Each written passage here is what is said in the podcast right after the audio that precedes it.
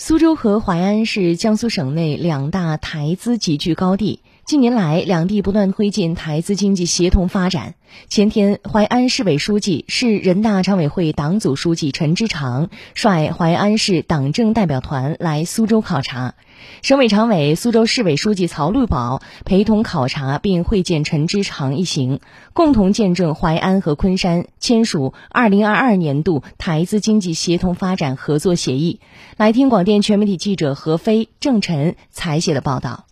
会见中，曹路宝代表苏州市委市政府对陈之长一行表示欢迎，并简要介绍了过去一年苏州经济社会发展情况。他说：“推动苏州与淮安深化合作，是我们坚决贯彻落实习近平总书记关于区域协调发展重要论述的具体实践。”两地有着深厚的兄弟情谊、坚实的合作基础、共同的发展愿望，特别是在推动淮昆台资经济协同发展上取得了很好的成效。改革开放以来，苏州经济社会持续快速发展，离不开淮安这样省内兄弟城市的支持。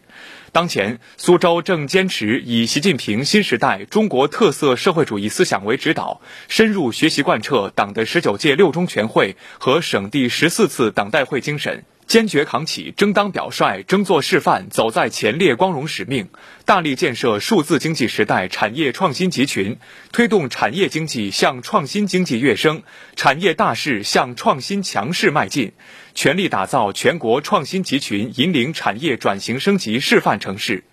苏州将深入贯彻中央和省委省政府关于区域协调发展的最新部署，主动落实长三角一体化发展等国家战略，立足自身优势，拓宽合作领域，携手淮安，共同推动两地台资经济做优做强，积极服务构建新发展格局。陈之常说：“苏州一直以来都是全省乃至全国改革开放的排头兵，是值得淮安学习的好榜样。淮安将深入贯彻落实习近平总书记对江苏重要指示精神和省党代会部署要求，围绕台资电子信息产业、食品产业、装备制造业，重点加强与昆山产业链分工协作，全面学习昆山深化两岸产业合作试验区经验做法，深化推动两地多层次宽领域交往。”